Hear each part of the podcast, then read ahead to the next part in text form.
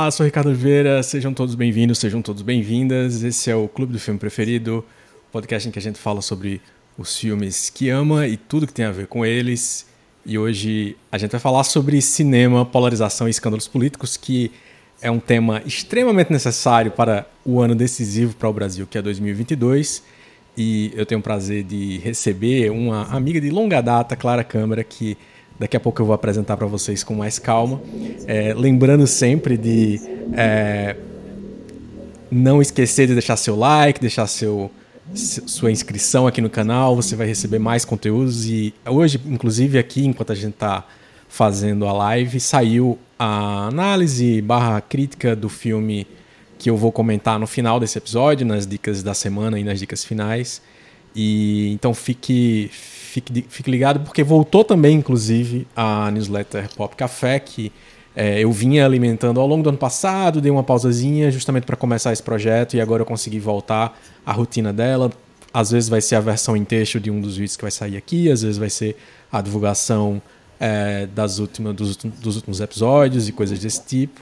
Um, mas é, ela tá saindo lá quando dá vontade agora, não é mais com regrinha como era na sexta-feira, com as novidades da semana, nada desse tipo, é mais só o espacinho para continuar escrevendo, porque não consigo ficar sem escrever. Faço, vou fazer vídeo, vou fazer o que for, vou fazer podcast, mas não consigo ficar sem escrever e, e, e anotar as minhas diquinhas aleatórias é, que eu deixo lá na Pop Café. Então, sem mais delongas, eu quero convidar para o papo aqui a querida Clara Câmara. Seja bem-vinda, Clara. Oi, boa noite. Boa, boa noite. noite. a todos, todas, todos. Tudo bem? Seja bem-vinda. Obrigada, amigo, obrigada. Prazer estar aqui com você depois de tantos anos. Muitos, muitos anos. Acho que a última vez que a gente se viu foi no, no trabalho, na Rede Paraíba de Comunicação. Verdade. Provavelmente ali estava na redação, né, cobrindo, cobrindo cultura, eu acho, por um tempo. E eu tava Isso. lá trabalhando com mídias digitais, essas coisas, e foi a última vez que a gente se viu por lá. E aí veio pandemia e tudo mais. É, mas estava tava sendo divertido acompanhar você no Instagram até você desistir do Instagram. Explique para as pessoas. por que eu não posso dizer qual é o seu arroba para que elas te sigam? Não só Instagram, né? Como Twitter. Eu saí de tudo, assim, ao mesmo tempo. Assim, é. de tudo, eu tinha o, o Insta e tinha o Twitter, né? Só que eu acho que viver online para mim demanda muito esforço, sabe? Como eu não sei se, se mais alguém se sente assim, mas é Sim, é como total. se eu tivesse que dar mais energia do que eu tenho. Aí eu fui cortando para ver se para ver se me recarregava. Sim, assim, de sim. tempos em tempos eu sinto essa necessidade de sair das redes. Uhum. Assim, e fez bem? Não consigo nem explicar. Rapaz, fez. Sentiu fez. diferença? Tem uma sensação meio esquisita, assim, de que parece que você é meio esquecido pelo resto do mundo. Isso é engraçado. Parece que você não existe. Mas é, eu acho que é, é, como se todo mundo tivesse escolhendo ter essa muleta, né? De lembrar é, das pessoas exato. através da presença delas no digital. É, exato, exato. Mas é uma sensação estranha porque eu acho que era justamente ela que eu queria sentir. Mas quando eu senti, foi estranho. Ah, sabe? olha só, Mas, caraca. É, é. Mas quem sabe eu volto. É, tá então, foi. Mas foi justamente com a percepção de que não tinha parecido mais é, conteúdo uhum. teu, stories, essas coisas que tu fazia alguma, alguma coisa, algum comentário engraçado que eu lembrava, ou, ou compartilhando o seu perfil da justiça, justiceria, justiceria gourmet. Justiceria gourmet. Que Esse ainda seu... está no ar, hein? É, Só ó, precisa ser menos, atualizado. Se você é de João Pessoa é. e região, vale a pena acompanhar então o, o perfil Justiceria Gourmet que dá. É. É, faz reviews de. reviews mais sincerões, digamos assim, sobre lugares é. populares em João Pessoa. É, exato. Mas exato. aí o que eu estava dizendo é que eu percebi que você não estava e eu fui falar com Mariana, uhum. que estudou com a gente também no colégio, e eu disse: Mariana, cadê Clara? Tô, tô... Que é justamente eu já estava montando as pautas desse projeto aqui. Uhum. Eu disse, pô, vou chamar Clara. E aí, quando eu fui te procurar, tu não estava mais lá. Eu falei, não é possível. É... Me bloqueou, tu pensou. e ela, não, não pensei isso, mas ela me falou, não, ela sai de tempos em tempos mesmo. Ela deixa tudo é. aleatoriamente às vezes e e só no WhatsApp. É. Aí, enfim, consegui falar com você por lá. É, mas, gente, é, eu fiz essa, essa, essa, esses comentários agora e tinham já comentários que são aleatórios para quem não entende o contexto. Clara, além dessa pesquisadora que eu estou trazendo como convidada, é também uma pessoa que eu tive que eu conheço provavelmente há muito tempo, há muito mais tempo do que eu consegui fazer as contas, inclusive, pelo menos desde 2002. Ah, eu acho que já, é, eu acho que já faz 20 anos. É, 2000, talvez 2001 a gente já se conhecer, mas a gente chegou a estudar junto na mesma sala do colégio, 2002, 2003 pelo menos, eu acho. É, eu acho que estudamos juntos no primeiro, primeiro acho ano. No eu acho que foi no terceiro, na verdade. Acho que foi ah, só é? no terceiro, porque é, até, o, até o segundo ano no colégio ainda era, não era dividido por é, áreas, né? É, por área. É, e aí no terceiro ano vira dividido por áreas e vocês, vocês já estavam estudando no Pio Décimo há mais tempo que eu, juntos, já se conheciam, uhum. estavam mesmo na mesma turma e eu não cheguei, cheguei junto com Mariana, coincidentemente, e, em 2000. E aí quando foi no terceiro ano, a gente se juntou todo mundo na mesma turma. Os, os, é o, o, pessoal do centrão da turma. É. os maristas. E, e eu tenho é, esses dias eu estava comentando, eu tenho uma sobrinha que estuda no Pio Décimo, eu digo, procure a placa mais legal do Pio Décimo e repare na foto mais legal dessa placa, que é a foto da nossa turma. A gente que, segurando. E que a gente é. teve a ideia brilhante de segurar. segurar uma é, placa com a data de entrada e de saída do colégio, como se fosse a data de nascimento e de morte. Ele mórbido, meio mórbido, né? Muito. Você acredita que eu acho, eu acho que eu não vi essa placa pronta. Tu não viu? Eu tenho não, essa é sensação. É, bem bonita essa placa. Eu tenho as fotos, eu tenho as fotos, porque ah, eu tenho sim. aquele livrinho no ainda, livrinho, o é livrinho verdade. do terceiro ano, né? Uhum, é verdade. Mas na parede não tive esse momento. É, eu acho que eu fui, eu, eu, devo ter ido ver em algum momento depois, assim, mas foi muito uhum. lá nos idos de 2005, 2006, sei lá, quando estava no começo do curso de jornalismo. É, uhum. E aí, além desse, desse contato, depois que a gente não não foi para a faculdade na mesma época, assim, nenhum dos que faziam parte do grupo, pelo menos junto comigo, eu convivi na época de faculdade. É, porque, coincidentemente, você se formou em jornalismo, Mariana começou a estudar jornalismo também, só que é, bem depois, né? Assim, eu acho depois. que você, eu entrei em 2004, vocês em 2006 ou 2007, alguma coisa assim? É, porque meu primeiro curso foi Ciências Sociais, na verdade, né? Uhum. Eu passei, na época que a gente fez vestibular, junto, todo sim, mundo junto. Sim. Meu primeiro curso foi Ciências Sociais. E aí eu passei um ano e meio lá. E aí, ironia do, da vida, né? Tipo, eu pensei, nossa, esse curso, ele dá, abre diversas portas, óbvio, mas Uhum. parece que ele está me levando muito para a carreira acadêmica. E não é o que eu quero. Pensei eu, aos 18 anos. E aí eu fiz um ano e meio, eu disse, ah, eu queria tanto algo prático, né? Tipo, assim, me sentir mais, é, sei, inserida no mundo, na vida. Uhum. Aí me deu vontade de ir para jornal. Assim, que eu acho que na verdade era uma vontade que eu tinha antes e, e, deixei um pouco de lado. Sim. Mas depois de um ano e meio fazendo um curso que eu não estava gostando, fez mais sentido, né? Entrar numa coisa que eu parecia querer mais, gostar mais. Sim. Eu sempre gostei de escrever, né? Acho que a gente tinha Era um é, comum, é, né, entre todos. esse gosto pela escrita, é. E aí entrei no de jornal, é, entrei também no de relações internacionais, acho que foi assim no período próximo, né? abri o curso de Relações Internacionais na, Ah, tá. na estadual daqui. É, aí foi meio na época, assim. E aí eu acabei levando os dois. E eu acho que por isso que a gente se desencontrou também na universidade, né? Acho Aham. que quando eu entrei, já devia estar, não sei, mais ou na frente. Eu não lembro da gente nem se É. encontrar lá pelo É, DECOM. também não. Assim, por exemplo, né? A gente não... Mas tu, se tu entrou em tudo. 2006, é isso? Entrei em 2007, né? Entrada Ah, em não, é 2007. 2007, Porque é, fiz eu um tava- ano e meio, aí teve É, um prestes a... vestibular. Me formei no ano seguinte em jornalismo, então já tá muito naquela época que você fica fazendo os laboratórios, fica É. menos dias na Vai semana. pouco. É, Exato. e aí não, não, Tudo isso. não coincidia tanto.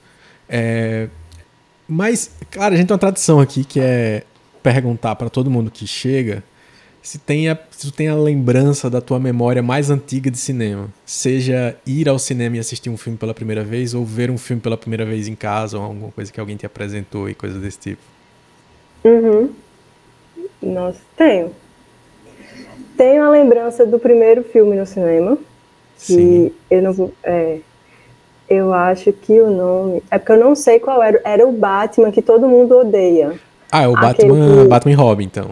Que é 97, eu acho. É o Batman Robin que todo É, o mundo que, o odeia? que todo mundo odeia. Eu É o que que é tem o um Arnold ano. Schwarzenegger com uma turma.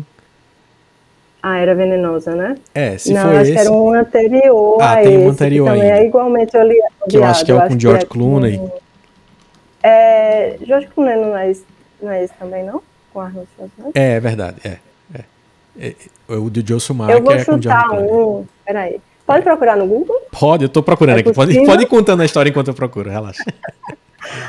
Não, então, eu lembro de ir com os meus primos Aham. pra esse filme. Se não me engano, foi no Municipal. Ah, eu acho que é o Eternamente. É, 95 com Eu Jim. Carrey. Deve ser esse. Esse é bem odiado também. Quem é o Batman? Quem é o Batman? Pelo Batman eu sei. Peraí, te digo agora. Ah, cadê? Não, mas vai contando, vai Porque contando que eu aí- vou, vou achar aqui. Sim, porque aí eu lembro de ir com os meus primos, Sim. todos homens. Todos foram ao delírio e eu fiquei assim, me escolhendo bem. Eu, porra, não tô entendendo qual é o lance desse filme. Assim. É com Val Kilmer, o, Val Kilmer, É. exato. o que é bem Coitado, curioso. né? É, é, foi esse. Eu lembro, assim, a minha lembrança de ir ao cinema pela primeira vez foi com esse filme, assim. Sim. Mas de filme que eu assisti em casa que me marcou muito Uhum. é um que eu tenho até hoje como um dos meus preferidos, que foi Blade Runner. Só que eu era muito criança na época. Caramba. É, Olha só. é, exato. Que era muito Ele criança e te tava- botaram pra assistir Blade Runner. me botaram pra assistir dizendo você precisa é, é, o meu ex-padrasto, né? É o pai da minha irmã. Uhum. E, enfim, ele é fotógrafo e tal, e era um dos filmes que ele gostava muito. Ele disse: Ó, assista esse filme. Você precisa. É um dos filmes que precisa ser visto, assim, na vida. Eu só que era criança, né? Tipo, eu lembro que ele me tirou, sabe por que me marcou? Porque ele me tirou de uma brincadeira com o meu irmão jogando videogame pra, pra dizer: assista esse filme. Ah, Isso ele- me traumatizou, É, né? deve Mas, ter- assim, devia ser um anos jogo com depois- estética neon, assim, alguma coisa meio dark, meio Era cyberpunk. Sonic, amigo, Sonic. Era o próprio Sonic, É, que eu então, adorava. claro. E aí. Pô, que viagem isso. Foi. E aí eu só reencontrei esse filme e, e- e ele mudou assim na minha cabeça, bem mais velha, né? Já na adolescência, Aham. já quando. Não sei se você lembra, mas eu tive um parceiro na, na, na adolescência que eu acho que foi uma das pessoas que mais me apresentou filmes, assim, que foi Bruno Alex, né? Bruno, Aham. Nosso querido Curirim. Sim, É. demais. Então, 99% eu acho das que eu- histórias que eu conto da minha cinefilia tem algum momento, tem algum Exato, filme que Bruno me emprestou. gente. É fato. É, é. Eu lembro muito de, de ter assistido o Fabuloso Destino de Amélie Poulain, Uhum. lá no Mag Shopping com ele. Sim. E, enfim, mais diversos outros filmes que eu só assisti por causa dele, porque ele disse, não, vamos assistir, tipo, sabe? É. Quando você é adolescente e você quer construir aquele seu repertório, aquele seu acervo Sim. de filmes descolados, né? Pra você dizer, "Não, você já assistiu Total. Tarantino? Você não sabe? né? Era uma coisa meio assim, mas E- enfim, e- foi fundamental. Te- Bruno, inclusive, é uma das pessoas que eu queria um dia trazer aqui. Eu não sei se ele, Ele topa. precisa estar Porque aqui. ele. Porque ele É não- verdade. Assim, ele, ele gosta de aparecer é, nos stories em alguma festa em alguma parte do mundo, mas eu não sei se ele gosta de aparecer falando. né? E, e eu, eu brinco com isso, brinco disso com ele faz muito tempo, né? Que ele tá sempre em algum show, em sempre em alguma festa. Ele realmente Uhum. consegue trilhar qualquer lugar de que vai acontecer um, sh- um mundo. show, né? Só que ele tem essa característica que ele, ele, na época da adolescência, a gente com 16, 17 anos, ele já era meio um oráculo do cinema, assim, ele já conseguia, Era. né, trazer muita coisa, porque ele tem um irmão mais velho, acho que Uhum. alguns anos mais velho mesmo, já devia ter perto Que dos 20. provavelmente também era o mentor dele, como ele É, foi exato, muita que gente. foi muito, né, antecipou. Mas um dia eu trago ele aqui pra contar essas histórias todas. Tem que trazer, tem Porque- que trazer para contar a história de. é, eu acho que a gente foi para a estreia de Matrix Sim, sim. no Mag Shopping. Não do primeiro. de preto. Você lembra dessa foto? A gente tem Então, uma foto não, assim. eu, não, eu acho que é- Se não se tá vocês foto, sou foram, eu, Mariana e ele. É, então, porque. se- Mas não era Ma- do primeiro, não. É, não, não é do primeiro. É. a É, gente que foi para as estreias do dois, né? 2 e do 3. mas eu não lembro da foto. Se você tem essa foto, por favor, me mande no WhatsApp depois. Faço. Pois é, eu lembro Muito dela. A gente tá de óculos escuros, totalmente vestido de preto. Essa, não- pô, eu não lembrava disso, não, velho. Sensacional. É, Qual era, é. qual era o nome que tu chamava a galera que ia de preto pro espaço cultural? Os Trevinhas, não? Tu Como tinha, é? tu tinha, uma, tu tinha um apelido que tu Alma, dava. alma cebosa. Não, não, É? não, Alma Cebosa não. É, é, a galera que ia pros eventos, pros shows góticos que rolavam no teatro de arena e coisa assim, eu lembro de uma vez tu fazendo um comentário. Revoltinha, né? Revoltinha. Revoltinha, os revoltinhas. e eu dizia: Olha ela, claramente uma revoltinha chamando pessoas de Era, era. Eu fui revoltinha, realmente. Todos fomos, todos fomos. Exato. É, mas assim, é, eu, eu, eu tenho várias dessas coisas anotadas, mas eu perdi muitos dos textos que registraram esses eventos em si, assim. O, o blog que uhum. eu mantive naquela época, em que eu escrevi sobre a estreia do Homem-Aranha que a gente foi e tudo mais, e eu acabei perdendo os textos porque eu era muito novo, não tinha o hábito de salvar nos lugares e salvar uhum. separado do blog. E eu Como torço... era o nome do blog? Era o Cineblog, que Bruno escrevia também. Uhum. E, mas aos poucos eu estou reescrevendo as memórias dessa uhum. época com a intenção de uma hora juntar um material e ver se sai alguma coisa dessas crônicas de cinefilia na adolescência e os textos também, né, sobre, sobre filmes e tal. É, uhum. Porque é muito, é muito legal. E isso, inclusive, essa nostalgia, assim, essa semana eu coloquei no meu Instagram e pedi pra galera contar as histórias dos seus filmes, assim, quais foram os filmes que eles viram pela primeira vez no cinema e tal. E, assim, disparadas, as coisas mais frequentes foram os filmes dos Trapalhões e os filmes do. e o, e o Rei Leão, que são geralmente dois filmes que muita gente viu pela primeira vez nos anos uhum. 90, né? Gente que cresceu nos anos 80, anos 90 viu, viu esses. Só que teve umas histórias muito curiosas, assim, sabe? É, uhum. Teve um caso específico de uma pessoa que contou que é, foi. Acho que foi assistir o Rei Leão, exato, foi assistir o Rei Leão. Foi a Lu Medeiros, ela falou assim. E eu lembrei de gritar no cinema: Mãe, tô com frio, tem um cobertor? e o cinema inteiro ri porque ela falou alto demais. E eu fiquei pensando: uma criancinha indo assistir o filme morrendo de frio. É e sem, né? e sem, um ao mesmo tempo sem, é, sem regras, né? Sem regras sobre uhum. a situação, né? Sobre o contexto e tal. É, e, e outras pessoas também, assim, a Ana Liz também comentou sobre o fato de que ela morava numa cidade no interior que não tinha cinema. É, uhum. E ela falou quando a gente ia de férias para Tramandaí, que eu acho que é interior do Rio Grande do Sul, que eu sei que ela é de lá. Depois fiquei uns 15 anos sem ir ao cinema. e ela foi justamente é, assistir Rei Leão também. E é, curioso essa coisa de muita gente também que morava no, no interior em que não tinha é. cinema e que tem que se deslocar para uma outra cidade para poder assistir. Hoje em dia tem é, tem multiplex em cinemas do interior aqui Exato. na Paraíba, né? Que é muito normal. É. Embora a gente também tenha se deslocado bastante, assim, eu lembro de mas aí não, não era para ir ao cinema, né? Era para ir às compras em Recife, né? Sim, sim. Fazer um shopping. Fazer um passeio em Recife, aproveitar e ir no cinema lá Exato. também. Então. Você saia. Mas é engraçado que tu falou de um filme que, que, que tá na minha lista, assim, de preferidos, que é o Rei Leão. Uhum. Mas eu só assisti o Rei Leão adulta. Eu nunca assisti sim. o Rei Leão criança. É, então, eu... Eu só fui eu não tenho a memória de que eu vi inteiro, assim, na infância. Exato. Eu devo ter visto trechos. Você não viu inteiro é. na infância, mas Isso. depois você viu. É. Né? Não, então, mas eu não vi depois de adulto ainda. Isso é engraçado também, porque eu não, eu ah, não parei. É, eu não parei para ver. É um desses filmes que a pessoa precisa assistir. É, eu, eu comprei o Blu-ray esses dias, dizendo assim: isso aqui eu vou assistir com o Theo. É isso aí. Vai assistir com filho, com certeza. E aí eu guardei e até agora não vi. E ele vai fazer um ano amanhã. Doideira. Gente, que máximo. Estamos na véspera dele fazer um ano. É. Uma hora ele vai começar a ver e entender, porque vez ou outra eu já coloco rebeldemente, desobedecendo todos os conselhos dele não ir para as telas. Eu coloco um, um, algum filme para ele assistir, só porque pô, tem que ser um filme, pelo menos. Não dá pra ficar só vendo um Mas, mas um desenho, pelo menos, né? É, tipo. Um, filme drama. Um, é, meu amigo Totoro, ou algum uhum. filme de criança que tem na Netflix, sei lá, alguma coisa assim.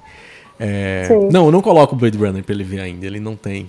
Ainda não. Quando ele, quando ele tiver uns oito anos e estiver brincando. tá na época certa. Ele não vem a casa assistir. Larga esse Sonic e vem assistir esse Exato. Esse, pô, mas é, é muito complexo Blade Runner. Eu, a primeira vez que eu vi Blade Runner, é. eu já é. não era tão novo assim, eu já devia ter perto dos 20 ou 20 e poucos anos. E eu já achei denso, ele não é um filme fácil. Exato. Porque ele é eu muito climático. Eu pensando qual era a reação que ele esperou que eu tivesse, é. assim, né? Aos oito anos. Assim, Poxa, que obra-prima! Que trilha incrível!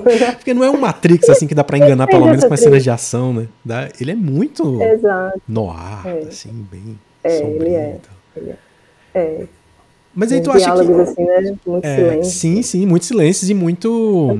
E muito, muitos planos muito escuros também, tudo muito escuro, pouca tem uma hora que vai ter muito estímulo é. visual, né? Mas é poucos momentos, não é nada muito. É. Não é muito para criança mesmo, assim, é um fato. Não.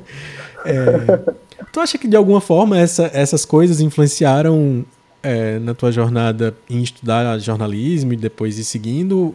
Ou, ou, é, ou é algo mais natural mesmo? Só o fato de já gostava de escrever e tudo mais? Uma coisa levou a outra?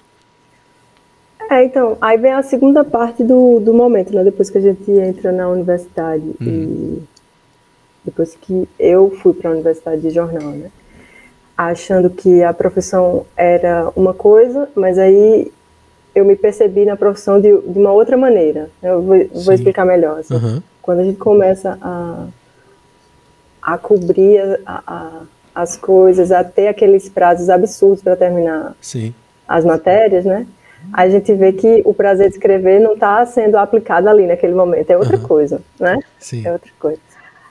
É, mas eu acho que a minha maior assim, ambição quando eu entrei no jornalismo e percebi tudo isso, né, percebi que tipo, eu acho que não dou muito para a redação, é, é, que eu comecei a, a questionar muito essa prática, né, assim, uhum. a questionar muito o que era esse jornalismo que era produzido aqui, especificamente na Paraíba, como é que, que, que essas narrativas jornalísticas elas se inseriam no cotidiano, né, então eu fui pensando muito sobre aquilo que eu fazia e não necessariamente isso me levava para um caminho de ser uma boa jornalista. Sabe esse momento que você percebe, tipo, acho que o que eu estou fazendo é outra coisa. É. E aí foi quando eu pensei, por isso que eu falei a ironia de ter largado ciências sociais, porque estava me levando para um caminho muito acadêmico. Uhum. Né? Foi como se a academia, de alguma forma, fazia parte do que eu queria. Eu só não sabia exatamente o que pesquisar. Né? Eu acho que em ciências sociais eu não vi tanto o que pesquisar quando como quando eu cheguei em jornal. E aí esse questionamento da prática, né, tipo, ver essas coisas no dia a dia, foram começando a me estimular a pensar num projeto de pesquisa. Né? Então, foi mais ou menos por aí, assim. Uhum. Precisei passar por tudo isso, né, por, por todos esses momentos para chegar no que foi o projeto para o mestrado, depois no doutorado. Enfim. E no mestrado tu já estava Mas... estudando jornalismo e política, a relação entre isso, é, não é isso? Mas tu foi, chegou a trabalhar foi. em editoria de política, assim, em algum momento não, que era não, atração não. pelo discurso ali, pelo que está acontecendo, as narrativas? Era, como, era. Né? Porque, Porque, é muito diferente, é... Não, é, não é muito comum repórteres, pelo menos na, aqui no nosso contexto, nas redações que eu frequentei, uhum. é, repórteres de política são geralmente pessoas muito experimentadas num, e, que, e que amam esse chão de estar tá todo é. dia na Câmara, na Assembleia, e, e não necessariamente uhum. irem para uma jornada acadêmica. Conheço algumas exceções, mas não é muito comum por aqui. Né? É verdade, é verdade. Mas eu nunca, nunca trabalhei cobrindo política e acho que também não iria gostar. Sim, não é nada é, fácil. Trabalhei, exato. Trabalhei com cultura é, e cotidiano, cidades, né? Uhum. Assim mas com, com política mesmo não, era só o tipo de texto, quando eu comecei a, a, pensar em fazer o mestrado, os textos que mais me interessavam eram os que tratavam de jornalismo político. E também, aí por isso que eu disse, tudo na trajetória fez sentido, né, depois de um tempo, que quando eu fazia ciências sociais, aqui é dividido em três, né, é, uhum. tem lugar que tem só sociologia como, Sim. como graduação, mas aqui, é, e ciência política, né? Sim. Aqui a gente vê as três, é, as três bases. E aí o que mais me interessava era a ciência política, assim, eram os textos Sim. que eu mais curtia e, e, as reflexões que eu mais curtia também. Então, depois de um tempo, tudo se juntou e foi começando a fazer sentido, assim, para a trajetória acadêmica. Mas é, foi chão, foi chão até chegar a certas conclusões. Uhum. Não é, e e é, é, meio, é meio. Eu, pelo menos, tive essa sensação, às vezes, depois de ter feito é, o TCC na graduação e o mestrado, de que eu queria muito ter tido a cabeça do final do mestrado antes, quando entrei no mestrado. É. Rola essa sensação que você talvez tivesse trilhado alguns caminhos diferentes, porque eu tive também justamente essa sensação de que reportagem não era para mim, a, a, a, redação em si de jornalismo não era para mim. Eu não. Você chegou a trabalhar também como jornalista? Fiz, fiz cobri férias por uns três meses, eu acho. Uhum. E, e depois, quando eu não estava fazendo redação, eu estava trabalhando dentro da redação, mas fazendo social media é, para os veículos, que foi onde eu me uhum. encontrei mais, onde eu fui é, gostando de, de uma produção que não fosse engessada, justamente, que não tenha.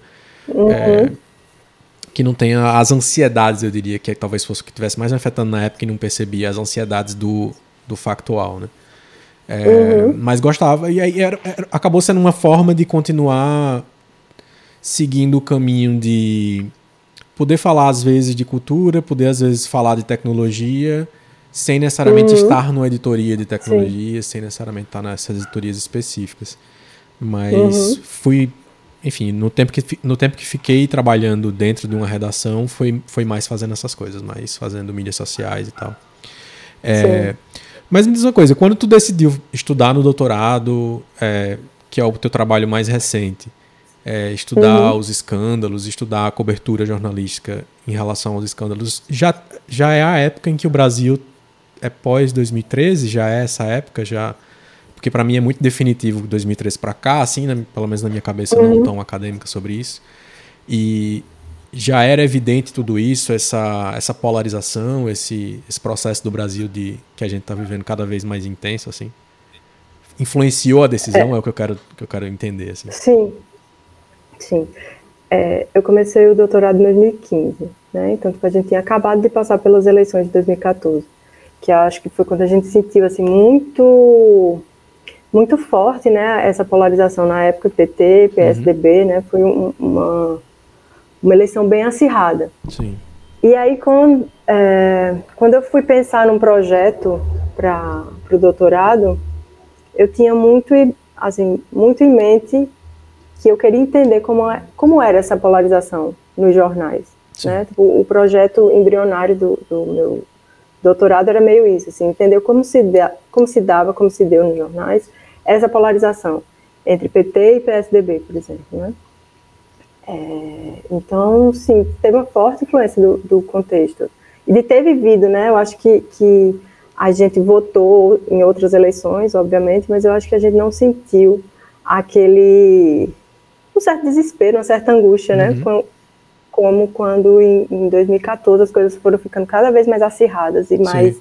É, as pessoas foram ficando cada vez mais separadas, né? Tipo, é como se 2013 tivesse, então. é, tivesse sido uma faísca, mas a coisa mais séria mesmo foi, foi é. meados de 2014 e depois a, os, os, os protestos 2016, querendo é. impeachment e tudo mais. E, Exato. E depois se evidenciando um processo de golpe, golpe parlamentar uhum. ou golpe frio, como, como querem chamar às vezes, mas é, as coisas ficando mais acirradas. E, e, o que é que tu percebeu de, de, de cara no discurso é, da imprensa que estava te chamando a atenção na, na prática, assim, nessa polarização que estava tão evidente? Porque era não era a época ainda em que a gente tinha, que eu me lembre, a gente não tinha uma polarizações, digamos assim, de é, linha editorial tão evidente como, sei lá, ver o antagonista versus uhum. é, o Brasil de fato e coisas desse tipo, que são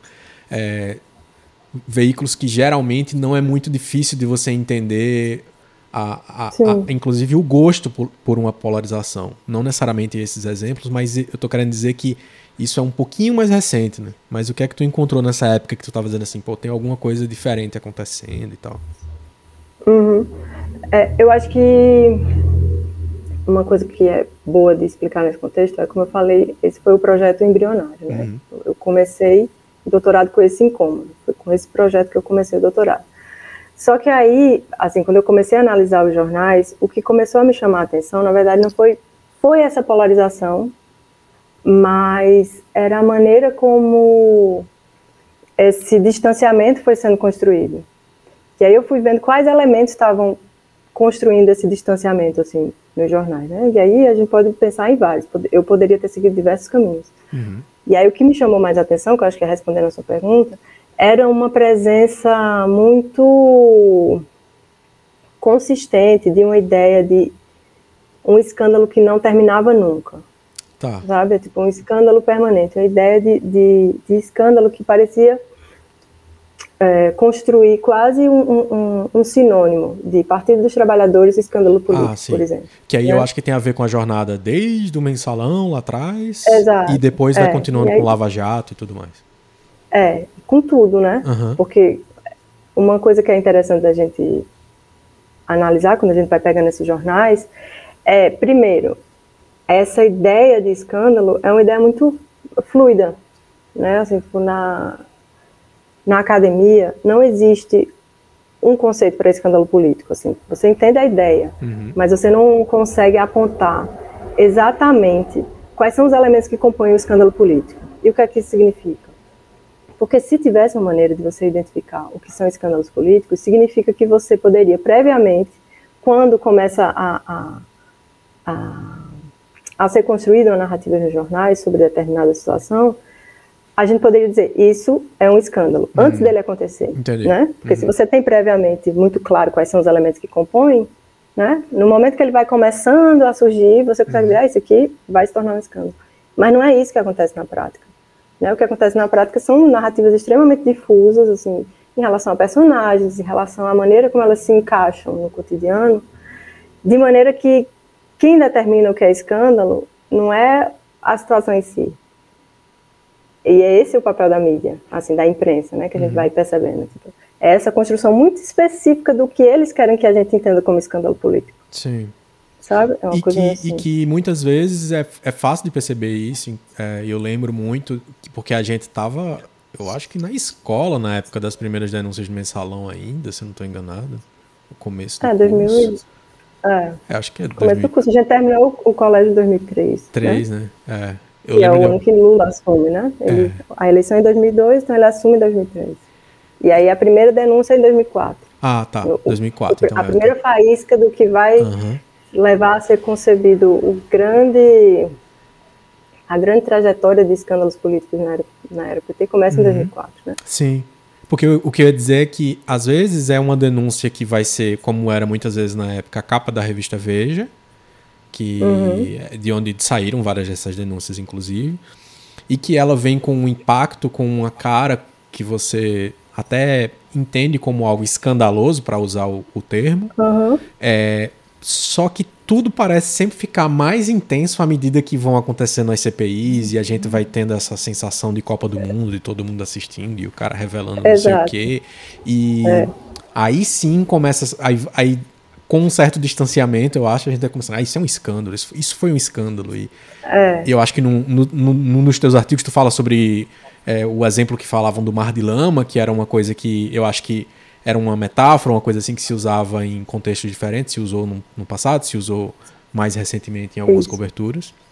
E que depois, uhum. na Lava Jato, se usou o duto, eu esqueci como é que era a expressão que eles usavam, mas que era é, Para falar do petrolão, eles usavam um, na, na cobertura do Jornal Nacional, era um 3D assim, de um, de um cano bem grande. Uhum.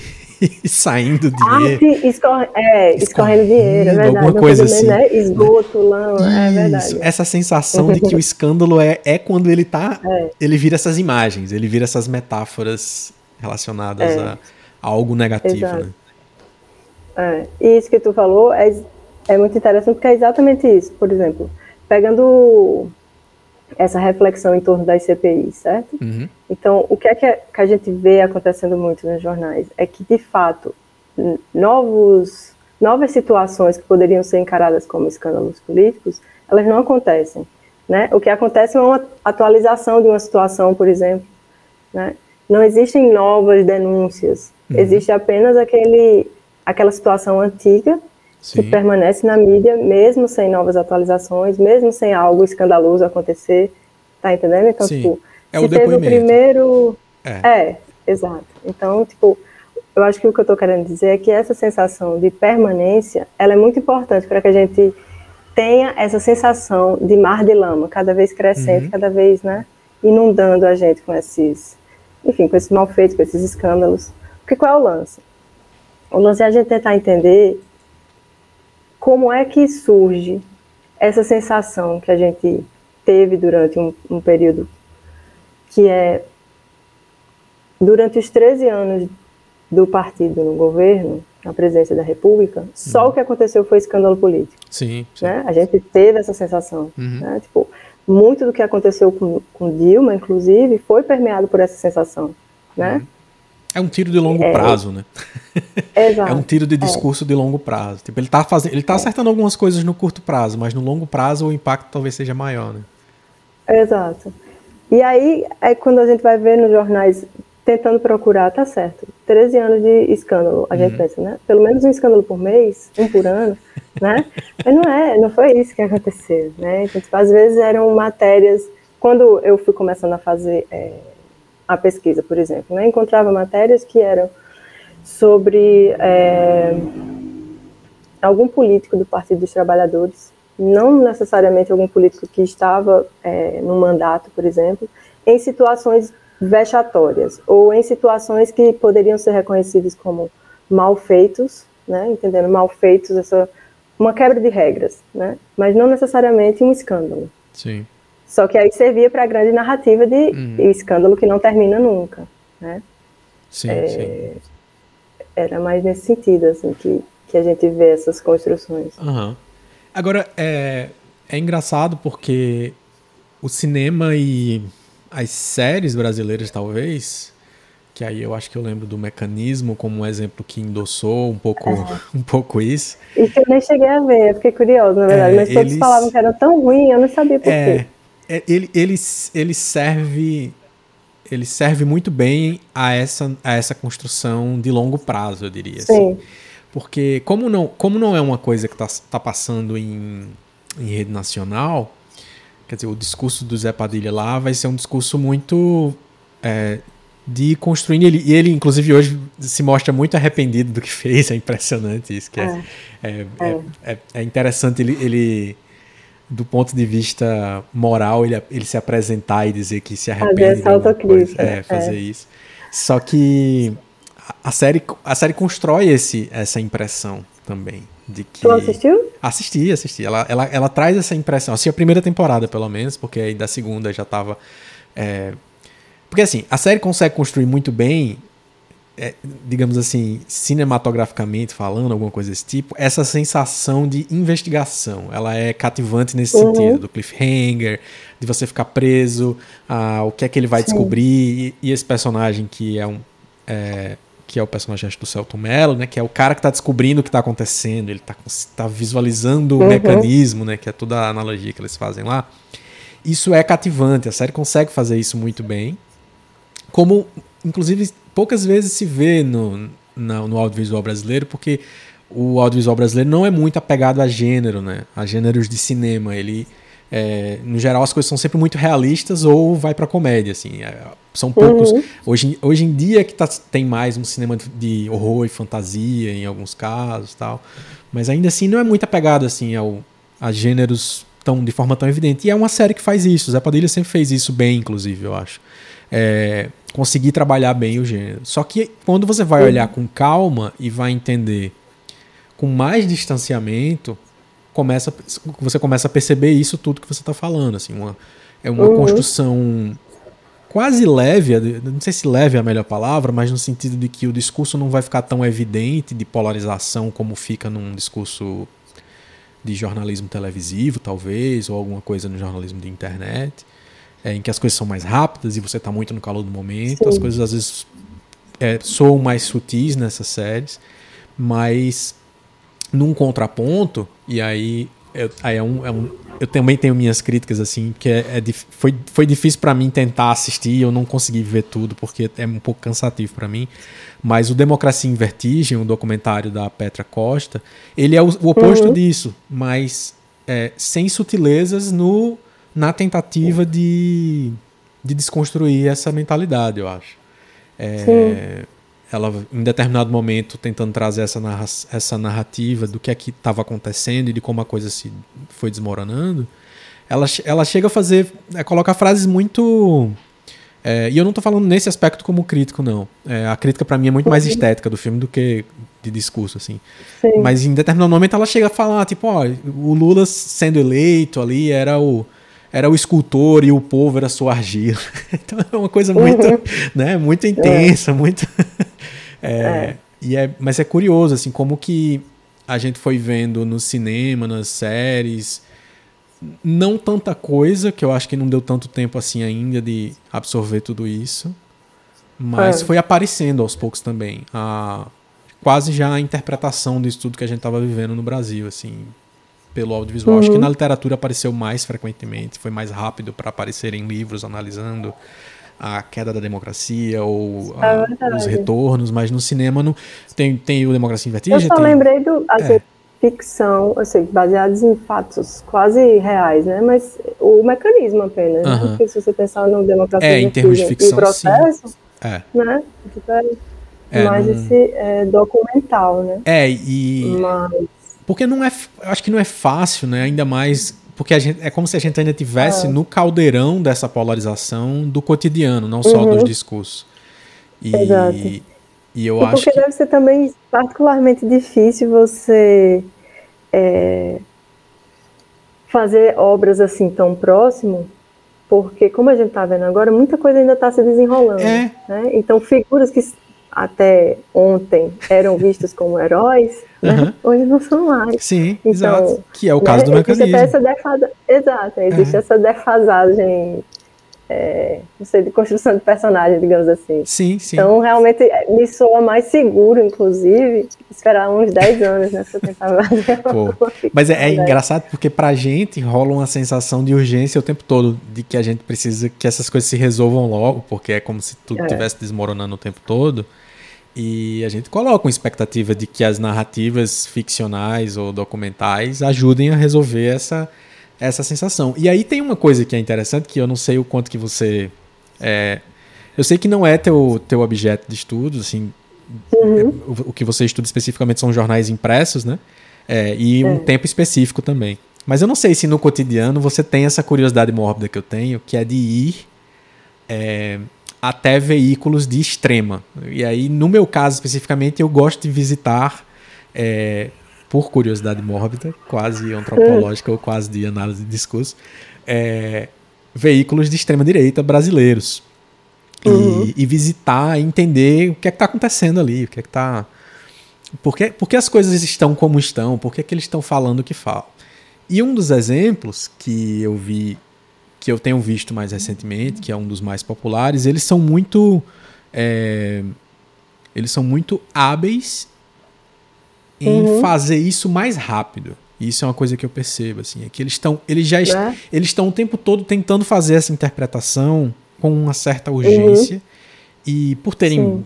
muita grana, inclusive, é, acessível para fazer tudo isso acontecer, eles estão fazendo essas interpretações mais rápido. Então tem documentário o tempo Sim. todo saindo, falando sobre é. É, o que foi esse, esse governo de 13 anos de escândalo. Tem documentário o tempo todo uhum. tentando reler é, a ditadura militar como foi uma ditadura, mas teve suas razões e coisas desse tipo assim.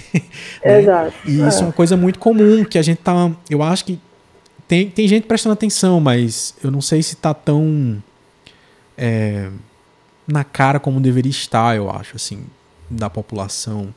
É, esse, esse discurso se construindo e ficando cada vez mais consolidado é, em veículos como, sei lá, Brasil de Fato, Antagonista, Brasil de fato não, perdão. Brasil Paralelo é o termo que eu estava querendo usar. O Brasil eu Paralelo. se podia falar nome. É, pô, acho que pode, não tem problema. Porque aí eu não estou dizendo o que é especificamente, quem é que está fazendo o quê, mas assim, esses veículos que são é, muitas vezes é, com um posicionamento, inclusive muito direto, editorialmente falando, sobre seu posicionamento uhum. político, eles, eles muitas vezes são também muito rápidos nesse sentido que eu estava querendo dizer, de produzirem conteúdo sem essa preocupação talvez artística, é, de que vai uhum. ter que ir uhum. para uma sala de cinema para poder a coisa sair, eles estão fazendo a coisa de forma mais acelerada. Mas eu não sei se tu tem essa morbidez que eu tenho de ficar me torturando e lendo essas coisas às vezes, assistindo. O pior é que eu não tenho, eu às vezes preciso. Uhum. Tu falou do Brasil Paralelo, por isso que eu perguntei se podia falar uhum. o nome, né? Sim, Porque sim. eu estava ajudando um amigo a, a, a escrever um artigo. E ele analisou um pouco essa, essa construção assim do Brasil Paralelo. Ah, e aí ele me fez assistir a live de lançamento deles, né? Porque eles deram toda uma reformulada assim. Uhum. É, porque antes eles estavam trabalhando, acho que mais com conteúdos que não eram próprios, alguma coisa assim, né? Aí esse ano eles fizeram uma live de lançamento, assim, de super ah, é lançamento. É porque agora eles, eles lançaram uma espécie de Netflix. Eles lançaram é, uma um plataforma stream, própria exato. de conteúdos é. para você consumir. E aí com muito conteúdo, né? muito. né? Não é tipo. É e aí entra isso que você falou. É, tipo, eles produzem numa, numa quantidade e numa velocidade absurda mesmo. E aí uma coisa que me deixou angustiada é porque depois de assistir essa live, quando eu entrava no meu YouTube, só ficava aparecendo coisas de Brasil Paralelo. E não, estragou o algoritmo. Estragou o algoritmo. Tinha até aparecido só bichinho. É, tem que assistir na aba anônima para não ser estragado. Exato, exato. mas, é, mas é impressionante mesmo a quantidade de, de, de, conteúdo que eles, que eles produzem. E eu imagino também porque eles encontraram um, um, encontraram não, eles fazem parte de um nicho em que essa produção, durante muito tempo, era escassa mesmo, né? Então, tipo, eles é, entraram com sim. tudo também por isso, né? Porque tipo encontrou um monte de gente que pensava igual a eles e que estavam precisando daquelas peças, né? É, culturais. É. Esses é, artefatos que ajudam você a interpretar o que está acontecendo. É. Que eu acho que é isso. Fortalecer também, é. assim, tipo, temos essas ideias em comum e aí vamos construir nossa própria comunidade, né? Sim, sim. De ficar falando merda junto, assim. A, é. a vibe deles é, Eu acho que, que nesse sentido, é, é, muitas vezes, inclusive, eles são os, os vídeos, os conteúdos, eles são mais é, assertivos no que querem dizer, porque não uhum. não ficam numa espécie de corda bamba entre ser ou não ser parcial, assim.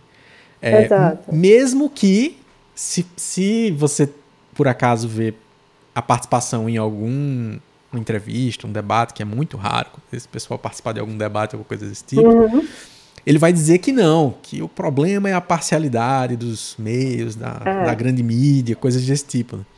É, só que o que eu acho que é interessante é isso, é que as, o audiovisual ainda é a forma um, mais, mais rápida de ajudar é, a gente a interpretar essas coisas. Acho que, apesar Sim. dos livros seriam que está saindo mais rápido nesse universo recente que a gente está, nesse nesse recorte específico, é, tá saindo, assim, sai livro todo mês. Eu sinto a sensação que eu tenho que ter um livro saindo todo mês sobre o governo Bolsonaro e coisas desse tipo. Mas não sai tanto é. filme, não sai tanto documentário, pelo menos, que talvez seja o que, não, o que coubesse é, nessa preocupação do, do, distanciamento, né? Porque, de fato, uhum. assim, sendo bem prático, né? E, e dando nome aos bois, assim, no, o mecanismo veio, trouxe uma narrativa em que o Sérgio Moro, na na caracterização que tem do personagem, ele é tratado como um, um, herói, um paladino de justiça mesmo, isso é muito evidente lá.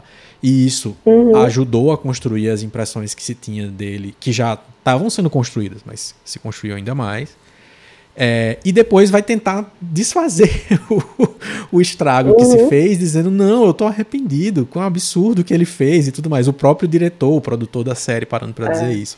E tudo bem, esse distanciamento realmente, ele talvez tenha, tenha um, um pouquinho de. Né, de é, a gente pode desculpar ele um pouquinho por ele ter feito no calor do momento. Uhum. Não sei se devo, mas assim, eu entendo. Né? Exato. Né? E não só em relação a isso, né? Porque eu lembrei também que ele foi muito criticado por Tropa de Elite, Tropa de Elite 2, né? Uhum. Como se tivesse ele sido responsável por simplesmente empoderar uma parte da, da, uhum. da população, né? que estava sem voz, mas uhum. Foi isso que aconteceu, né? É. Todo um contexto Sim, gerou tudo isso. De, de, de, uma apropriação, assim, pegar. Que, aí, que é justamente Exato. essas coisas que acontecem, que o audiovisual ele vai, ele vai viver essas coisas. Hoje em dia ele vai virar um meme, ele vai virar é, um é. curta, vai virar um pedaço, vai ter a redublagem no YouTube, vai virar um TikTok, ou seja o que for. E as coisas, é, muito mais que antes, perdem a sua a sua propriedade original, digamos assim, né, do, que, uhum. do que ele é e tal. É, e aí tem um tem uns um, alguns filmes que são muito é, emblemáticos em relação a, a escândalos políticos.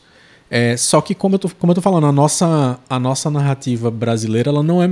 Os filmes não são tão ligados assim a, a essa uhum. ideia de escândalo, ou a de cobrir escândalos passados. É mais, é mais ligado a uma.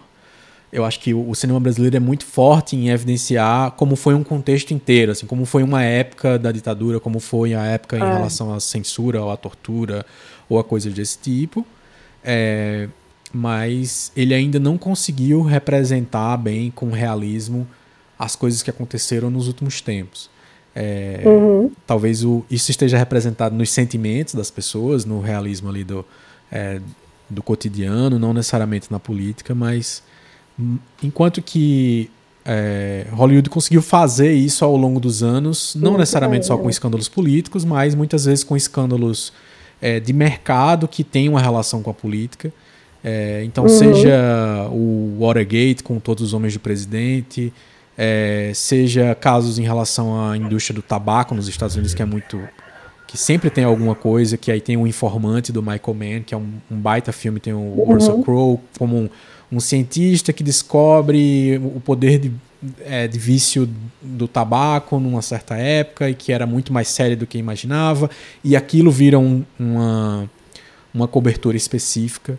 É, tem um outro filme bem recente também que é bem legal, que é O Preço da Verdade, com o Mark Ruffalo, que eu acho que tá na. Eu acho que tá no Prime Video. Que é uma história relacionada. Que aí são esses casos de escândalo, mais uma vez, da indústria, do mercado, uhum. do, do capital, que é uma história de uma indústria química que está despejando a fumaça de um jeito errado numa região e está todo mundo ficando doente nessa região e aí é um caso real e enfim, uhum. que ele vai retratar e que tem essa. Uh, Uma vibe ele... meio Aaron Brockovich, né? É, é e, e tem. Exato, tem, tem tanto essa coisa, às vezes, de ser uma. a coisa da, da redação ou do advogado lutando pela justiça, que é bastante Sim. comum, ou de alguém do povo que percebe, vai atrás do advogado, vai atrás do jornalista é. para tentar alcançar essa justiça. É, ou é procurado, às vezes, né? mas vi, virou uma espécie de subgênero do cinema americano. É, o, o, é o filme denúncia, que tem um certo distanciamento, muitas vezes são casos antigos, eles vão contar casos de 10 anos atrás, 20 anos atrás. É, e, que, e que aí eu tenho uma esperança que eu queria compartilhar contigo, que no, eu, eu, o, true o true crime na, na, no mundo hoje está super em alta, né? Todo mundo está viciado, uhum. fica vendo as séries de true crime e, e essas coisas dos crimes e tudo mais. O podcast também. É, né? e os podcasts também, Altos. né? Com Sim. o sucesso recente da Mulher da Casa Abandonada e coisas desse tipo. Sim. É, só que um, eles. Esse, essa eu acho que é uma forma interessante da gente conseguir trazer é, luz a esses casos sem, sem, sem precisar se distanciar tanto da, dos casos pela veia uhum. jornalística misturada com a veia documental do audiovisual ou até mesmo do, do podcast. Né? É, mas, mas o que é que tu tem acompanhado? A esperança é, que... é, essa. É, a, a, esperança é de que o True Crime pegue aqui, não só para ficar falando de assassinato, de repente, uhum. mas para falar também sobre. Não só. Aí não seria mais True Crime, obviamente, mas para mas trazer um senso de realidade mais frequente. Sim. Porque isso é uma coisa que não tem, né? Se você quiser assistir é. É, coisas coisas mais do dia a dia, não é nem do dia a dia, mas uhum. coisas mais próximas da, nossa, da nossa realidade. Pô, a gente sabe que é o que vai dar dinheiro, ficar falando do assassinato, do, do cara é, que matou o é do cara que sumiu com as crianças, não sei o que. Óbvio, isso é muito sério, é muito relevante. Mas. A... É, uma coisa que eu fiquei pensando, só para não te cortar. Não, não fala. Só para não esquecer, é que não acho que seja também uma questão só porque precisa de distanciamento. Uhum. Porque uma coisa que, que, que eu sempre pensei quando estava estudando aqui no mestrado ainda, enfim, que, né, analisando os jornais daqui, é que como a gente tem história muito massa, entre aspas, aqui uhum. na Paraíba, de escândalos políticos, é né, pesadíssimos, inclusive, assim, tipo, com contor, aqueles tudo que, que Hollywood ama, uhum. né? Sim. Convenhamos.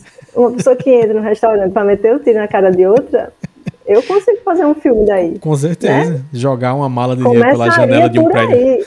Comercial. Exato. Um prédio comercial qualquer, assim. Não é nem um prédio Exato. comercial chique, rico. É um prédio comercialzinho de esquina pequeno, de dois andares. Uma Exato. mala de dinheiro. É tipo... Eu consigo pensar em Wagner Moura facilmente fazendo algum papel num filme desse. Não é? Mas assim, tipo, é só é, que eu fiquei pensando que realmente a gente. E aí não sei qual é o motivo, né? Não, não, não sou diretora nem, nem nada disso, né? Mas fico pensando se também não tem uma coisa de é, o financiamento já não é dos melhores, né? Uhum, já não claro. é aquela coisa fluida. E aí, quando eu recebo dinheiro para fazer, eu vou contar uma história um pouquinho mais interessante, né? Assim, no sentido para mim, é. né? Sim, sim. Não sei, sim. a gente fica naquela, tipo, a indústria dos Estados Unidos realmente é muito forte, né? Mas uhum. aí eles produzem uma bobagem por dia também, tem dinheiro para isso. Claro, né? claro. Tem dinheiro para fazer é, filmes sobre tudo, inclusive sobre vários escândalos, né? Sim. Mas só porque eu fiquei pensando que realmente a gente tem muita história, assim, para além desses últimos acontecimentos. Sim. E que explicam né? talvez os de hoje, no final das contas. Não precisa... Exato, exato. É. Não precisa ser Mas... só para falar dos tempos antigos e. É... Porque assim, eu tenho a impressão de que daqui a uns anos vão, vão começar a rolar filmes que vão fazer a associação entre os anos 70 uhum. e, e os anos 2000 10 que a gente tá. Vai, vai ter uma hora que vai encontrar o filho. É tipo o que, o que Petra Costa faz no Democracia Invertida, de certa forma, né? Uhum. Ela mostra a história da Sim. mãe dela na ditadura e a história dela tentando ver uma esperança Sim. no Brasil, primeira vez que ela vai votar e tudo mais, essa coisa toda. É, só que eu acho que vai começar a rolar, porque a gente tem um, uma, uma tradição de fazer filmes nacionais sobre é, sobre a ditadura militar. E aí vai ter, vai ter uhum. uma época que vão começar a aparecer, né? Vai começar a aparecer os filmes Exato. que mostram essas, essas pontes, né? Essa, é. É, mas, é, mas... já era Vargas também, de Django, tudo precisou ser maturado, né? Eu acho que é, é essa questão. Faz parte, faz parte de ser maturado mesmo. É, Exato. E... Sim, mas desculpa, te cortei, tu ia perguntar. Não, mas é isso, eu tava querendo ver contigo se tu tem mais memória de outros filmes ou de tu tem outras dicas, é, talvez não só de filmes também, mas de, de leituras e de... É, ou coisas que dá para assistir para entender um pouco mais de, de, como que essa, essa polarização foi aparecendo e como, o que é que tu foi encontrando nas tuas pesquisas que evidenciavam essa polarização. Eu sei que eu falei de três coisas diferentes, que são os filmes e outras dicas, mas é, tentando arrancar das tuas memórias o que é que tu pode indicar para a galera também. Sobre essa polarização, sobre é, sobre É, sobre, sobre essas, as duas coisas, sobre a, a tua pesquisa e o que tu acha que tem uhum. a ver com tudo isso que está acontecendo e com o que a gente está falando. Sim. Mas...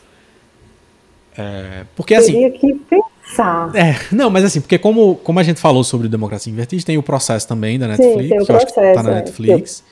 É, é, eu prefiro, inclusive, né? Não sei é. quais são os seus problemas com democracia é. mas o processo eu acho incrível. Mas... E aí eu não sei também se foi porque eu assisti naquele calor do momento, né? Então, -huh. o filme, é, é, né? Ele, eu chorei quase do início ao fim, porque você sente aquele soco no estômago, né? Mas explica pra galera então do que é que trata, para poder, pra poder a gente arrematar essa, essa, essa dica, então, assim, do que é que ele tem de, de, de tão interessante.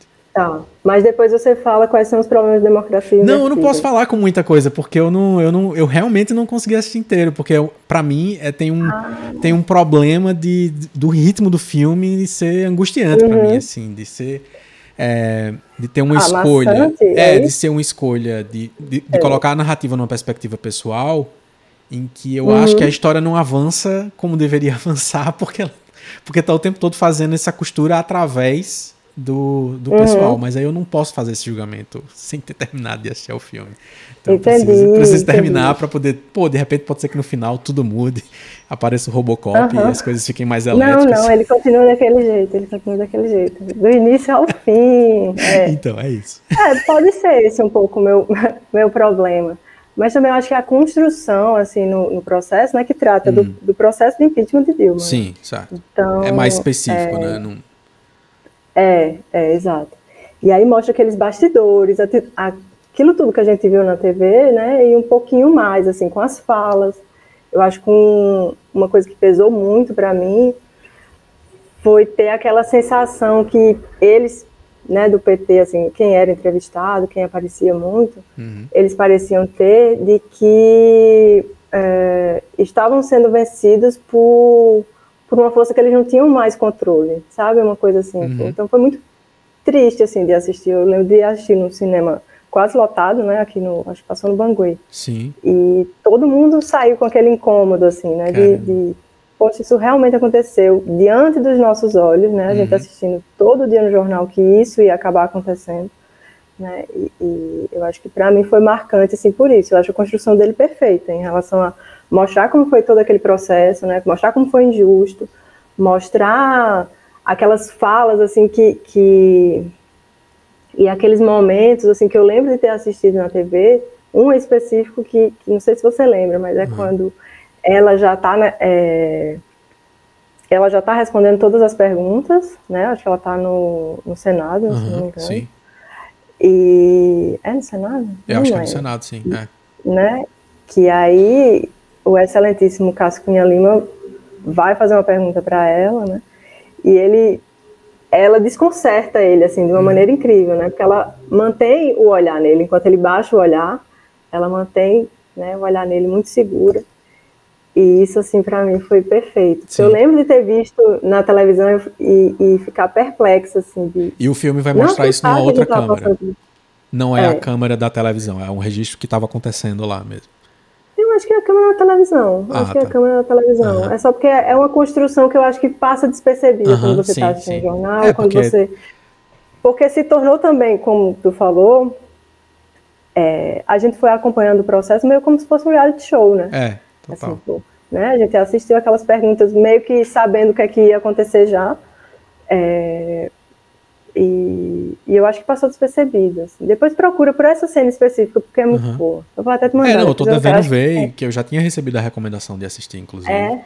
E aí é eu preciso, bom. preciso, preciso ver. Tá na Netflix, para quem não, para quem não assistiu ainda. Os dois estão na Netflix, o Democracia e Vertigem e o Processo também.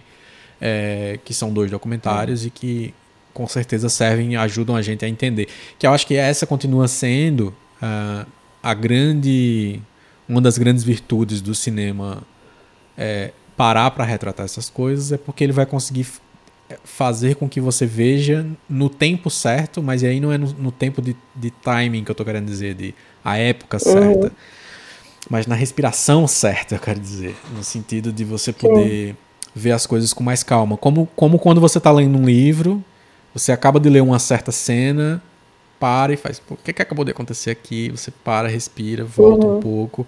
Claro que no cinema você não tem esse tempo porque o filme continua, mas com a montagem você consegue, muitas vezes, é, é, é induzido a parar, respirar, pensar sobre Exato. o que acabou de acontecer. Vai subir uma trilha, vai ficar câmera lenta, vai ficar um preto e branco e ele vai te ajudar uhum. a interpretar isso de outra forma. É, tem uma cena é, no Todos os Homens do Presidente que é, eles usam eles usam o plano um plano sequência de um jeito muito muito interessante para trazer justamente essa sensação assim.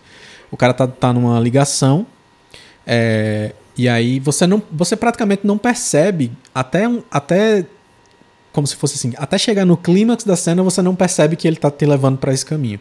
Mas é um plano fechado uhum. tá aqui do, do pescoço para cima do cara do, do Robert Redford e aí ele tá no telefone acabando de descobrir um negócio muito sério, assim. E não corta. E aí fica, acho que bem uns 5 minutos sem cortar.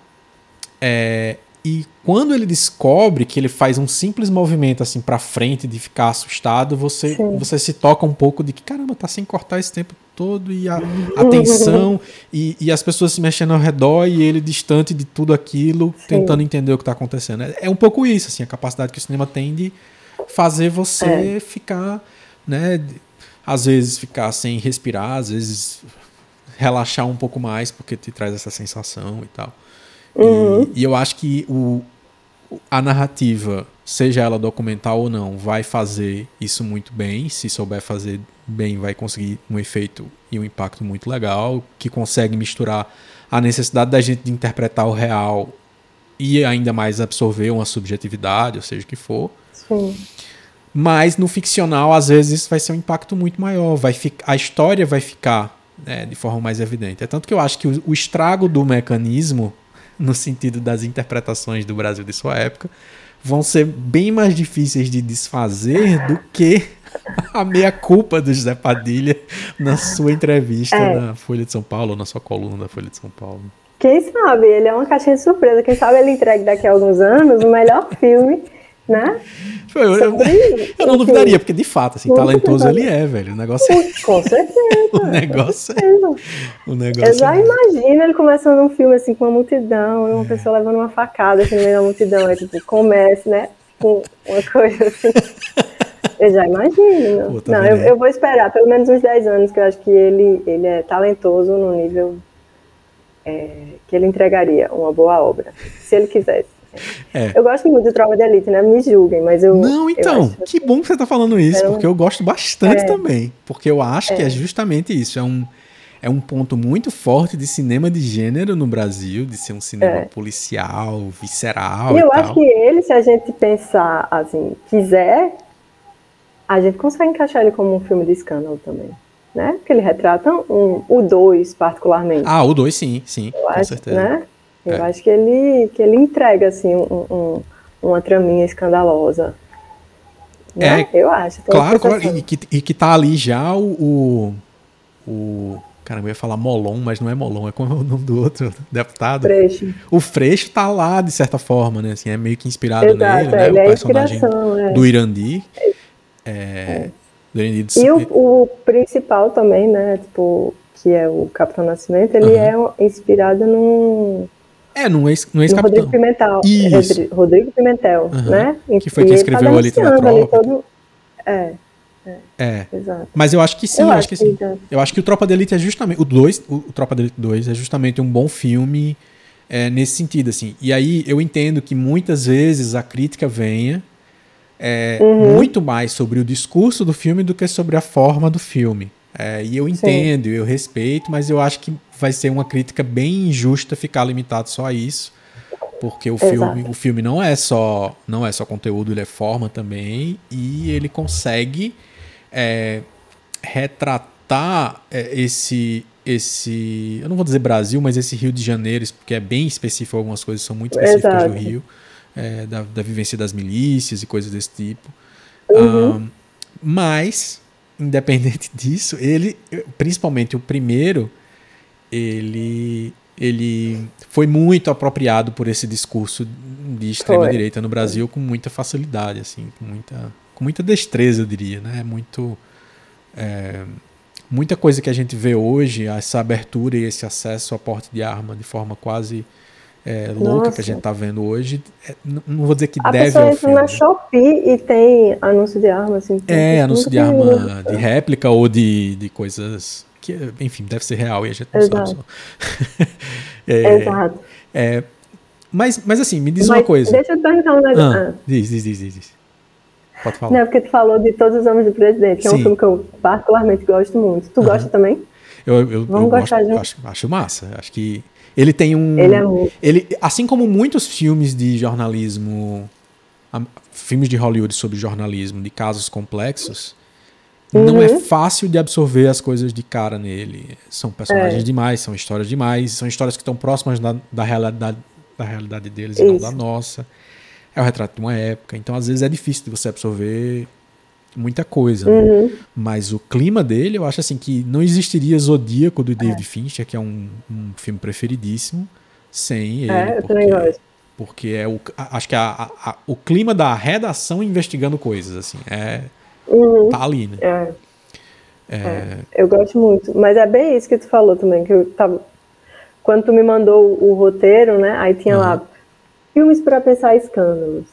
E aí uma coisa que me veio à cabeça, assim, é que dificilmente eu consigo gostar de, de, de filmes que retratam momentos políticos muito densos. Uhum. Muito densos, assim, como é Todos os Homens do Presidente.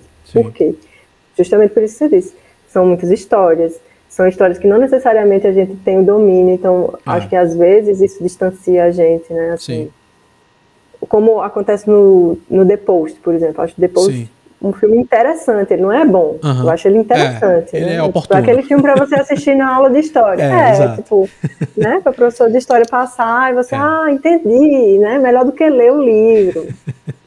Mas ele não é interessante. Agora, Todos os Homens do Presidente, eu acho ele, assim, preciosíssimo, é. porque além da história ser Sim. particularmente interessante, né, a construção dele é toda é muito boa. Ele é um filme que se você se você pegasse assim os, as, os mesmos enquadramentos, os mesmos atores, as mesmas quase como se você fosse só dublar por cima do filme para uhum. fazer uma outra história e você dissesse assim, não, eles estão investigando é, um serial killer. O filme funciona porque ele é um filme de suspense, é. de investigação, é muito Exato. bem construído. É tanto que, se você for assistir o Mind Hunter na Netflix, que é produzida pelo David Fincher, uh, eu acho que a segunda temporada ela tem mais a pegada parecida, assim, de é. aquela coisa das decisões da salinha, né? As pessoas dizendo, uhum. você não deve investigar isso, não pare de perder seu é. tempo com isso, não sei o que. Esse clima é, tem muito a ver. Então você conseguiria redublar o filme inteiro, não tem nada a ver com o Richard Nixon, não tem nada a ver com Watergate, tem a ver com é. um serial killer dos anos 70 e coisas desse tipo. É, é verdade. E ele me, lembra, nisso, é, ele, me, ele me lembra. É muito assim. Inclusive a primeira cena, que é o povo entrando no, na sede do Partido Democrata, se eu não estou enganado. É, uhum. Eles estão chegando, aí tem. Aí um, é o policial Chamam os policiais, aí né? tem um cara que tá olhando de longe. E eles estão. Bicho, aquilo é uma cena uhum. de assalto, aquilo não é uma cena de, é. de um filme político. Exato. É, é verdade, é, acho... é, igual o colecionador de ossos, tem uma vibe. Pronto, é, isso, é isso. É um filme, é um filme no ar, de suspense, um thriller policial, é. assim. É tanto que alguns filmes é, retratam isso muito bem nessa coisa de usar a fotografia, inclusive, para representar essa, essa ideia de escuridão, das coisas serem feitas na, na surdina, uhum. né? Tem a, a, cena clássica lá do, do Todos os Homens do Presidente, que é o, o, o chamado Garganta Profunda lá na, na, história, que é um apelido uhum. ridículo da, é. da, história. É muito, é muito engraçado o jeito como o cara, ele mesmo conta com vergonha sobre como ele pensou o apelido. É. Mas o cara tá lá numa conversa em que ele tá totalmente nas trevas, você só vê os olhos dele e a boca. É, uhum. E o, o personagem do Robert Redford tá mais. tá um pouquinho mais iluminado. E é a cena que ele tá falando que siga o dinheiro, né? Que virou um, um lema da, do jornalismo um investigativo. E aí tem um filme que eu acho que é muito divertido também, que se eu não tô enganado, eu assisti no curso de jornalismo. É, uhum. Que é, é, Walk the Dog, que é mera coincidência, eu acho. Deixa eu ver se é o mera coincidência, mera que é a tradução. É, é um filme de 97. Olha lá pra carinha dele. É, ah. é um filme de 97 com o Dustin Hoffman também com o Robert De Niro, em que tá às vésperas de, de umas eleições. É verdade, é, e o presidente está envolvido num escândalo sexual, e aí eles contratam um, um cara que é especialista em situações de crise, e aí basicamente eles resolvem criar uma, uma guerra na Albânia para desviar a atenção do escândalo. Obviamente uhum. é uma super hipérbole, é um exagerão enorme, porque na, na época para a internet talvez fosse possível você imaginar uma guerra, mas na época na época da internet só dá para você aumentar ou diminuir uma guerra, mas inventar uma é, guerra é um pouquinho mais difícil. Fica um pouco mais difícil. É, só que aí eles inventam essa guerra e serve para tentar é, fazer esse escândalo. Só que é um, é um filme muito. É um filme pequeno em termos de é, popularidade, mas uhum. um filme de uhum. orçamento grande, né? Com Dustin Hoffman, Robert De Niro. E ele tem umas cenas com uma fotografia muito bem pensada, assim, de, é, uhum. de mostrar as coisas sendo feitas é, nesse, mesmo, nesse mesmo clima do, do Todos os Homens do Presidente, assim, sendo feitas às escuras e alguma coisa de patriotismo Sim. e coisa desse tipo. E essa ideia de cobrir um escândalo, né, de maquiar um escândalo, uhum. que é bem interessante também. Mas tu assistiu na aula de jornalismo para quê? Rapaz, eu acho que isso foi numa aula de fotografia, se eu não estou enganado. Eu acho que foi isso. Ah, foi? Eu acho Entendi. que foi isso, de fotojornalismo. É, uhum. Eu acho que foi isso. Deve ter sido Derval, eu acho. Não, não tenho certeza. Alguém passou esse filme, se uhum. foi ele ou foi Cláudio Paiva, alguém passou esse filme e, uhum. e mostrou isso. Eu acho que foi Derval, acho que foi Derval.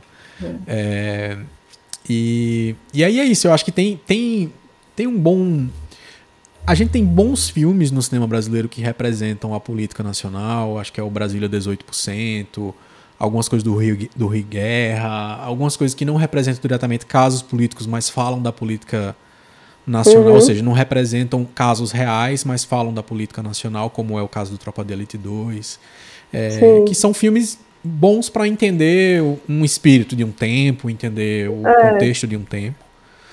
É. Que eu acho até mais interessante do que esses que retratam. Uhum. Tudo isso porque eu, quando tu me mandou o roteiro, né? Uhum. Essa era, era a frase que eu ia terminar. Uhum. Irmão, é, vou retomar o raciocínio para terminar. Sim. É, e aí eu fiquei pensando como eu acho chato, né? Assim, tipo, a maioria dos filmes, tirando todos os homens de presidente, Sim. depois foi interessante que eu falei, mas não é um filme que, que me prende a atenção, né? Eu sei da história, então, tipo, para mim pode ser até um pouco mais é, palatável, né? Mas são muitas informações, são muitos personagens, muito fora do nosso contexto, inclusive para a gente entender a dimensão do que foi, né? Sim. Eu acho que, que tem muitas localizações que precisam ser feitas, então, de forma geral, são filmes que eu não digamos que eu não assisto por prazer, eu assisto só para entender como ele foi feito, né?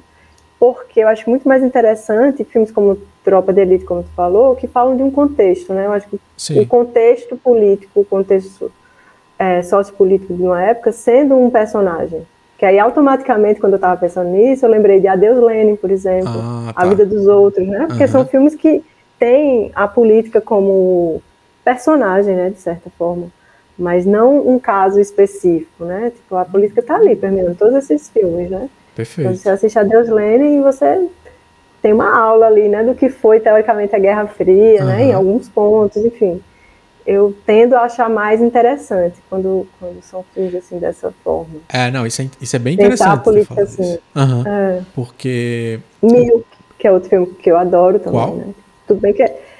Né, Milk, aquele. Sim, Milk do, do Gas Van Sant com que é a história do primeiro deputado LGBT, é isso? É, com, com ex-marido de Madonna. Sim. Também conhecido como Champagne. Também um cara não muito popular, é só o ex-marido de Madonna. É, mas que é um filme belíssimo, assim, é, assim, belíssimo bonito, de, né? Em, em, vários aspectos. E, Sim. E muito mais interessante. Assim, você consegue entender o contexto, consegue entender é, as questões políticas por trás e por frente, né? Uhum. Acho não, e é, mais. É bem interessante assim. você dizer isso, porque no final das contas, realmente, a lista de bons filmes que falam de política vai ser muito ah. mais extensa se ele não for preocupado em retratar um, um caso específico. É, são os, é. A quantidade é bem maior mesmo. A começar uhum. de Cidadão Kane, que representa um cara, no final das contas, representa Exato. um contexto, mas ele não é o retrato fiel, não é uma biografia, não é essa tentativa, né? É, Sim. Mas, mas com certeza, tem aí tem, tem, tem bastante filme que, que vai ser oportuno. É, e que, e que eu acho que vale a pena. E eu vou deixar no, na, na descrição do episódio também a listinha de todos os filmes que a gente está comentando aqui. Coloco outros também. É, uhum. para pra gente, pra galera poder conferir também. É, mas me diz uma coisa, assim, pra, para arrematar o que tu o que tu tem o que você tem estudado porque você terminou as suas pesquisas de doutorado chegou a fazer um pós-doutorado e aí nesse momento inclusive tu tá fazendo uma, uma nova pesquisa não é isso como visitante no programa é. de pós-graduação da Universidade Federal do Maranhão é, mas aí eu queria tentar arrancar de tu uma coisa aleatória que eu não, eu não te avisei que é assim se tu fosse dar um, um, uma dica de olhar para gente em relação ao que está acontecendo no no que tu mais vê acontecendo no jornalismo de hoje, nessa, né? porque a gente ainda está vivendo essa polarização à flor da pele. Assim, eu sinto que a gente está uhum. depois do que acontecer em outubro, vai ser o momento da gente respirar ou continuar é, imerso ou continuar nisso. na angústia. Exato. Por algum tempo. Mas o que é que tu vê que, que ajuda a gente a interpretar essas coisas com mais, com mais clareza, assim? Porque eu sei que você, você gosta de, de de visualizar os aspectos surreais, lúdicos, a coisa meio tosca, bizarra que aparece nisso tudo. É... É... Mas o que é que tu acha que é, é mais interessante que está acontecendo hoje? Mais interessante. Ou, ou isso, a dica que eu estava falando, sobre você dar algum, algum olhar que ajuda a gente a interpretar essas coisas de uma forma mais, mais clara, não sei. Uhum. Mas em, em, ainda pensando em termos de dicas de filme. Não, não, é não, não. Do, do teu estudo mesmo. Do teu estudo mesmo. É, ah. deixa, deixa, eu tentar deixar mais claro. No olhar sobre ah. a polarização no jornalismo, na cobertura dos escândalos, e a gente tá lá assistindo, lendo essas coisas no dia a dia. É, uhum. O que é que tu acha que está acontecendo hoje que vale a pena a gente prestar atenção no olhar um pouco mais crítico e dizer, pô, isso, isso, isso poderia ser diferente, isso está sendo dessa forma, ou isso está sendo desse Sim. jeito. Ou seja, é quase como o resultado do que tu tem descoberto mesmo nos teus estudos. Tá, vou puxar bem a sardinha para o meu lado, mas é Vai. é só um, um, um, pedacinho do que seria é, as pesquisas que tentam entender esse tudo, né? Porque acho que está falando de um contexto que realmente uhum. é, é amplo e que tem vários, vários caminhos para você entender. Sim. Né? E que, infelizmente, num, um caminho só não dá respostas. Né? São é, um leque, uhum. né? cheio de caminhos e com suas, enfim, variadas possibilidades. Mas uma coisa que eu acho muito interessante e que faz parte assim, da, da pesquisa que eu estou tentando fazer lá na UFMA é tentar entender assim um pouco no jornalismo político, né? pensando nesse jornalismo político como é, um jornalismo que é tido como mais sério, né? Assim, tradicionalmente a gente associa o jornalismo político com seriedade, né? Ele está no outro patamar dentro do jornalismo, está em outro patamar dentro do jornal impresso, né? É. Estava até certo tempo, pelo menos na redação, os jornalistas que cobriam é, política, eles né, eram jornalistas mais né, maduros, digamos Sim, assim. Costumam receber mais, inclusive, dependendo do, inclusive do isso. Eu não quis botar nesses termos, porque né, tem é, amigos é inclusive são, tenho respeito por eles. É, mas, enfim, pensando nesse jornalismo, né, como o mais sério e também talvez o mais engessado dos jornalismos. Né? Sim. E uma coisa que eu acho muito interessante de perceber é, nessas narrações sobre política é como tem esses elementos que parecem distoantes, né? Mas eles não são distoantes porque eles estão cada vez mais presentes na maneira como a gente está é, lidando com esse mundo da política. Vou Sim. dar um exemplo, né? Que foi a partir desse exemplo que eu comecei a pensar em algumas coisas. Não sei se você lembra, mas na época de Lula Ladrão, Lula Ladrão, é, um personagem que se tornou até frequente nas matérias de jornalismo da editoria de política foi um boneco inflável, Sim. né? Assim, uhum. Foi a figura de Pichuleco, né? Que ele passou a ser retratado como um personagem, como se fosse o próprio presidente, ou o próprio ex-presidente na época. Sim. Né? Então, tipo, é você surgir com alguns elementos que quebram com a sua expectativa, talvez, em torno do que seria um, um relato sobre o mundo Sim. da política no jornal. Né? Um outro exemplo, talvez mais recente, e ainda mais, é, eu acho emblemático nesse sentido, desses elementos que estão surgindo e estão se, se, se fincando no, no, na narrativa de jornalismo político, né?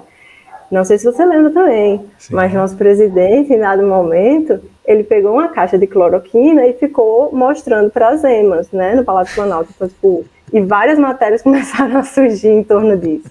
Né? Então, são elementos que quebram, assim, com, com com aquilo que a gente estava esperando, no momento em que a gente quer, digamos, se informar a respeito do que aconteceu no mundo da política hoje, né? Imagine você abrindo o jornal e dizendo, o que será que aconteceu hoje? Aí você vê, ah, o presidente mostrou uma caixa de cloroquina para uma EMA, né? Então, tipo, é, uma coisa que eu acho interessante é isso, né? Como uhum. esses elementos que antes pareciam externos, antes eram marginalizados ou ridicularizados, eles começam a fazer parte dessas narrativas sobre a política, continuam mesmo é, meio ridicularizados, né? Mas eles começam a fazer cada vez mais parte dessas narrativas sobre política. Sim.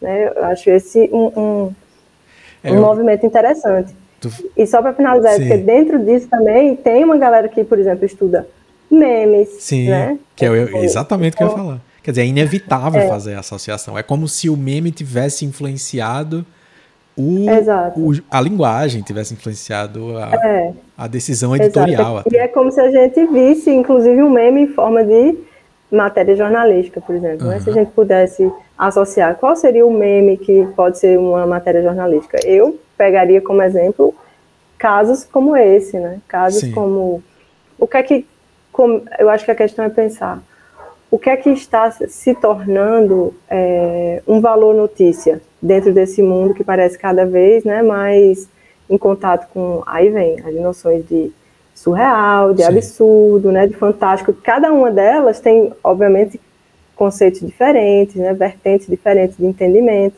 Mas, enfim, é tentar mapear esses elementos assim que parecem uhum. é, distoantes é, do que a gente estava. Eu acho que que isso que tu tá falando me fez lembrar um, um, uma websérie, que eu não vou conseguir lembrar o nome agora, mas eu vou, quando eu for colocar na descrição do episódio, eu acho e, e coloco, talvez tu conheça até, que na época da pandemia, eu acho que, na época da pandemia não, no começo da pandemia, eu acho que lá pelos idos de maio, junho, julho de 2020, é, foi feita uma websérie que era como se fosse uma reunião de roteiristas do Brasil. E era uma série de atores famosos, inclusive, fazendo essa, essa cena, que eram, acho que foram dois ou três episódios, de pessoas que eram uma, uma sala de roteiro, pessoas que estavam escrevendo uma série, que o nome da série era, sei lá, Brasil, e eles estavam escrevendo uhum. o roteiro dessa série. E era uma, era uma reunião de brainstorming ainda, essa, esse roteiro, essa, esse episódio uhum. que você está assistindo. E aí era o tempo todo a, a mesma piada que, que incrivelmente não perdia a graça durante o episódio inteiro. Então aí eu tô falando sério, mas não perdia a graça durante todo o episódio que você tá assistindo, que é, não, isso é absurdo demais. Não é possível que a gente vai colocar isso e, e vai aparecer e vai fazer sentido. E, e por mais que era, era o tempo todo usando essa ideia de que a gente não consegue superar a realidade, porque o Brasil dos últimos uhum. anos parece ser o tempo todo a tentativa é. de dizer você nunca vai ser bom na ficção de verdade, porque o Brasil Exato. de 2018 para cá é insuperável. É. E é uma frase que a gente vê muito também no Twitter, né? Tipo, Sim. a cada coisa rocambolesca que acontece na política, uhum. né? A gente Sim. diz, isso não é possível. Não é? É sério que está acontecendo. Nem uhum. o roteirista do Brasil é roteirista é maravilhoso. Brasil é incrível, ele é incrível. Ele realmente. É incrível. Ele é insuperável. É impossível, é, é impossível você superar. E ele não dá tempo pra gente, né? Ele não dá tempo nem de escrever um, um roteiro bom, um livro novo, uma coisa diferente, falando de alguma coisa dessa época, porque ele já, ele já supera. É. E aí quando você pensa, inclusive fazendo é, uma tentativa de ligação com aquilo que a gente estava falando dos escândalos, por exemplo, no contexto atual, uhum. a gente não sente nos jornais, por exemplo, essa sensação de escândalo permanente, né? Por, por quê? Escândalos continuam existindo, Sim. né? Mas essa sensação de escândalo permanente, ela não parece ter a mesma força que tinha há alguns anos, por uhum. exemplo, no, nos governos passados. Né? Parece que a gente está vivendo, ao invés de uma grande era de escândalos, uma grande era de absurdos, né? Uhum. Uma gra grande era de, não sei, do é. ridículo, é. sim, né? Sim. Tudo menos, é tipo, é como se fosse de outra ordem. Uhum. Isso é curioso também de sim, observar. interessante. É, eu ia dizer que uma boa forma de você ver essa noção, um bom conteúdo para ver essa noção de do que está sendo a política de 2018 para cá, de um jeito que mistura meme com realidade, com um olhar jornalístico, inclusive, uhum que é o podcast Medo e Delírio em Brasília. É um podcast que eu não ouço eu por razões de saúde mental. Uhum. Mas, mas, eu sempre escutei, mas sempre escutei não, é, sempre li a galera do Twitter falando. Ele é, é. muito fora da curva, assim, Clara. Tem, ele, é, é um negócio que merece, merece estudo acadêmico, porque ele tem uma capacidade de de articular a sátira misturada com o registro jornalístico de um jeito que eu nunca vi. Ele é, ele é, uhum. é como se fosse assim, você pegasse é, o, a TV Quase, o aspecto caótico das coisas da TV Quase, do uhum. programa do mundo, do, do falha de cobertura, de toda essa coisa que eles sabem fazer muito bem, ou seja, o humor, esse humor autodepreciativo, assim, é, e aí uhum. nesse caso é sobre o Brasil. É, mas misturado com um jornalismo cuidadoso, assim, que aí é um jornalismo mais de curadoria. Ele vai fazer uma seleção das coisas que rolaram sobre um determinado tema em um episódio de meia hora. E aí vai usar um, um texto da, da Folha, um texto do, do UOL, um texto, vai botar um trechinho de uma matéria da, da Globo e vai explicar um certo fato, só que no meio, do nada, tem uma paródia musical, um funk satirizando tudo aquilo, escrito e cantado pelo jornalista que está lá apresentando. Então é uma coisa uhum. é, caótica no melhor sentido possível, assim. Mas recomendo para você e para a galera que está ouvindo, assim, ah, de, de, fato, ele faz o apanhado dos dias de 2018 para uhum. cá. Então ele pega assim, dia 437 ao 450, contando de 2018, tá? 1 de janeiro de 2018. Uhum. Então ele pega isso e ele faz uma parada. Então tem que estar, tá, para ouvir com frequência, você tem que estar tá, tem que estar é. tá bem com a terapia em dia, a, a visita ao psiquiatra certinha todo mês, tem que estar tá bem. É. Porque é... é, como aquela visita a, a, enfim, aos canais, a como tu falou, a, aos meios né, de, de, de extrema direita. É como se fosse uma visita a, a esses pontos, né, que deixa a gente mal, assim. É. É, é, eles é só estão que... reformulando é, é de um jeito que... palatável, mas que continua oh, difícil de engolir. É, o nome já diz tudo, Medo e Delírio em Brasília, então aguente, é. que o nome já diz tudo, tudo mesmo. É, é verdade. Claro, a tradição final, a do começo é saber a primeira memória de cinema, a tradição final é saber qual é o seu certo. filme preferido da vida. A primeira coisa que vem na sua cabeça, independente do que você acha que vai ser julgada, da... não é o que você acha que é o é melhor. É só um? Você pode dizer mais, eu tô aqui para ouvir a sua lista inteira, inclusive, se você tiver uma lista. Ah, é? é? Mas qual é o primeiro que vem na cabeça? Tem um primeiro? Ou é a indecisão, tem, tem. é a, a, primeira coisa que vem na cabeça? Não. Eu acho que Blade Runner continua sendo o filme preferido, que mas massa. porque ele se tornou um conjunto da obra, né? Uhum. Naquele momento, aos oito anos, trauma, e depois reencontrá-lo e perceber a, a, maravilha que ele é, né? Uhum. É uma trilha que é, eu escuto fora do filme. Ah, Isso não acontece massa. com outro filme. Então, tipo, aquela trilha eu escuto de fato, uhum. é, independente do filme. E que anos depois, eu só fui ler o livro anos depois. E Sim. que aí também foi um belíssimo encontro. Assim, foi? De, Porra, então é, é, a obra completa, é. O, as ovelhas é... elétricas sonham? O que sonham as ovelhas é, elétricas? É, sonham as. É. Que massa. E, e assim, esse é o, o filme realmente que.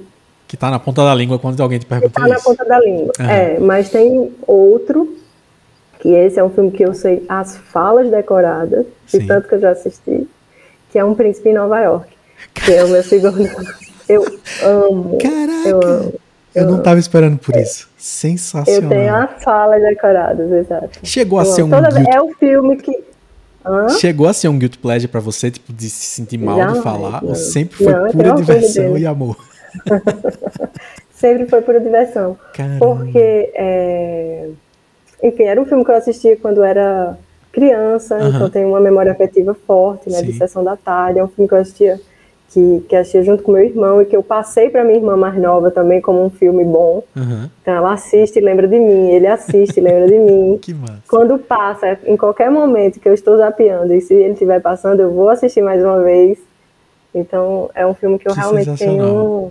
Eu não é, aproveitei um o hype do, do. Não é nem um remake, né? Acho que é uma continuação que fizeram para é ver de novo. Eu vi só na época da infância mesmo, eu não fui rever, não.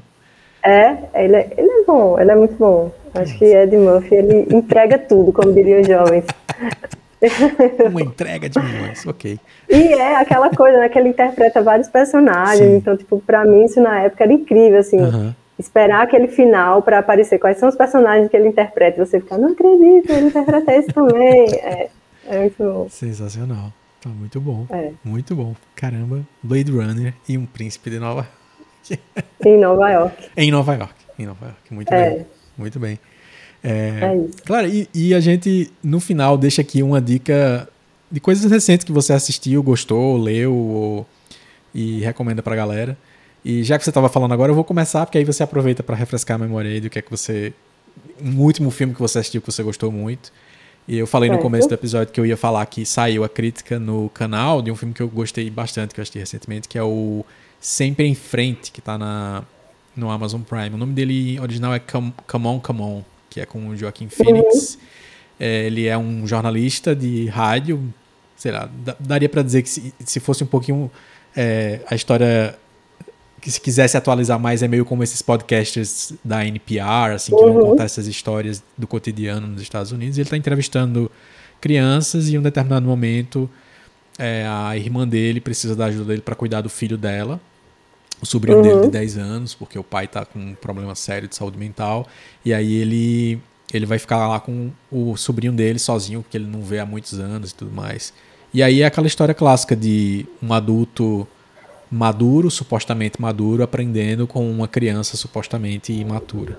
E a inversão uhum. de papéis e a descoberta e os aprendizados e tudo mais, mas é um filme muito muito bonito no jeito como ele usa essa coisa da, do registro da memória, porque ele fica o tempo todo é, durante o filme registrando em áudio as impressões dele sobre como é que foram as entrevistas, sobre o que é que está acontecendo, o que é que ele... Uhum. E aí como ele começa a se relacionar com o sobrinho, ele começa a registrar o, as impressões dele sobre o sobrinho, sobre por que, é que ele não quer dar entrevista para ele, o que é que está acontecendo e é, isso isso é bem interessante na jornada do filme, na jornada de aprendizado do, do protagonista e tal.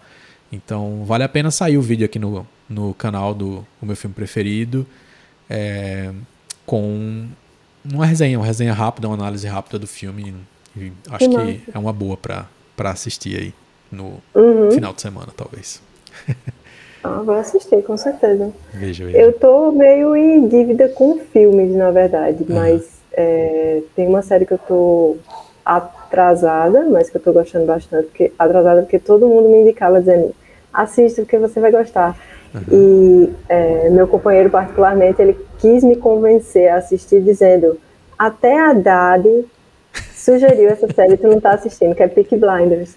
Que eu comecei tarde, como todo mundo já, né? Todo uhum. mundo já ama. Eu não vi, eu nunca vi. E nunca aí, vi. Não? Não, ah, sei qual é, tal, sei da fama, mas nunca assisti. É, porque eu acho que entrou uma nova temporada recentemente, não uhum. sei, alguma eu coisa se atualizou acabar, nela. Alguma coisa assim, né? É, que aí voltou, e aí eu peguei e disse, não, agora eu vou assistir. E aí, realmente eu tinha tentado outras vezes, não tinha me capturado, mas dessa vez eu assisti, e aí agora eu tô é, fissurada, inclusive quando acabar aqui eu vou assistir. Olha aí. E, é porque ela junta é, tudo que normalmente eu gosto. Primeiro que ela tem Tom Hardy, que é um ator que eu gosto bastante. Sim. Grande Tom Hardy. também? Gosto, eu gosto simplesmente dele. amo aquele homem. É, inclusive o Batman que eu mais gosto é o que tem ele, né? Que ele ah, o Bane. Bane né? Com aquela tu gosta, voz. Tu gosta do pior dos Batmans do Christopher Nolan? Como assim? Não, o, o, Batman ressurge, revive, revive, sei lá. Não, o terceiro, tem o, o primeiro, que é o é. Begins, o segundo, que é o Dark Knight, e o terceiro. É o é Rises, né? Right. É. right. Não, Rise? É, enfim, é, o terceiro Rises. Batman. É. Que é tão bom que eu não lembro nem qual é o nome dele. Ah, mas eu gosto daquele. Eu acho é porque eu, eu lembro só da morte da Marion Cortilhar que ela faz. É verdade, que ela simplesmente para. É. Quebra o pescoço de repente. Nossa, aquilo é péssimo, né? Aquilo é a preguiça. Ele diz, não, deixa, deixa assim mesmo. Vai, vai colar. Mas eu gosto dele. É. Mas o Peak Blinders eu acho que vale muito a pena. Sim. Eu subscrevo o que a Dado falou. tá vale certo. Engraçado, não sabia da recomendação dele, não. Muito bom. Foi, eu não sei onde foi que ele deu, não sei se foi num Roda Viva, ah, tá. mas rolou isso aí. Que massa. muito é. bom. Clara, muito obrigado. Excelente o papo com você. Obrigada a você. Muito bom lhe ver, pelo menos virtualmente, Sim. rever depois de tanto tempo. Pois é, Agradeço que... demais o convite. É, espero Foi que antes de você. Live. É, Sou sua primeira live, primeiro podcast. Primeiro podcast live. Que massa, que massa. Eu espero que é. É, quem está quem está afim de entender e conhecer mais o trabalho de Clara, obviamente, se você for lá no currículo Lattes, você vai achar título de dissertação, de é. tese e tudo mais, consegue encontrar os artigos que ela tem produzido, publicado. Um, mas, obviamente, é um bom caminho também é você procurar pelo PPG Com da, da UFMA lá no Instagram. Eles são bem ativos, tem um perfil e acho que lá, à medida que é, tu for participando mais ativamente, né? Porque você está remoto por enquanto, né? Do, é, dos trabalhos eu vou para lá em outubro, do, do final programa. de setembro, outubro. É, aí vai começar a ser uma boa fonte para acompanhar também essas pesquisas. Obviamente, para quem se interessa por pesquisa de comunicação, é sempre bom acompanhar os programas de pós-graduação e apoiar também, porque às vezes eles estão acabando graças à, à ineficiência do financiamento dos últimos anos, que se diluiu bastante. É, mas muito obrigado, Clara. E eu espero poder não só lhe ver antes de você você ir para longe, porque pode ser que você um dia, sei lá, volte para a Alemanha de novo, como você estava em tempos atrás. É, mas, mas de repente eu lhe encontro novamente, pelo menos, fazendo graça nos stories do Instagram. E quem sabe, quem sabe eu já estou mais ou menos preparada para voltar para a vida digital. Mas com certeza a gente se encontra. Quero muito ver seu filho de perto, ver os olhinhos se são iguais ou não. Toda aquela vibe de quem já vira, né? Eu sempre ficava encantada com isso quando eu encontrava com as amigas da minha mãe, porque elas me olhavam com uma certa emoção, assim. Eu nunca entendia, né? Criança, você não entende qual é a emoção de ver uma pessoa, uhum. né? Crescida. Sim. Mas com certeza é muito bom de ver. Massa. Conhecê-lo. Massa, vai ser, vai ser massa. Prazerzão. E um abraço para tu. Prazer, Obrigado. amigo.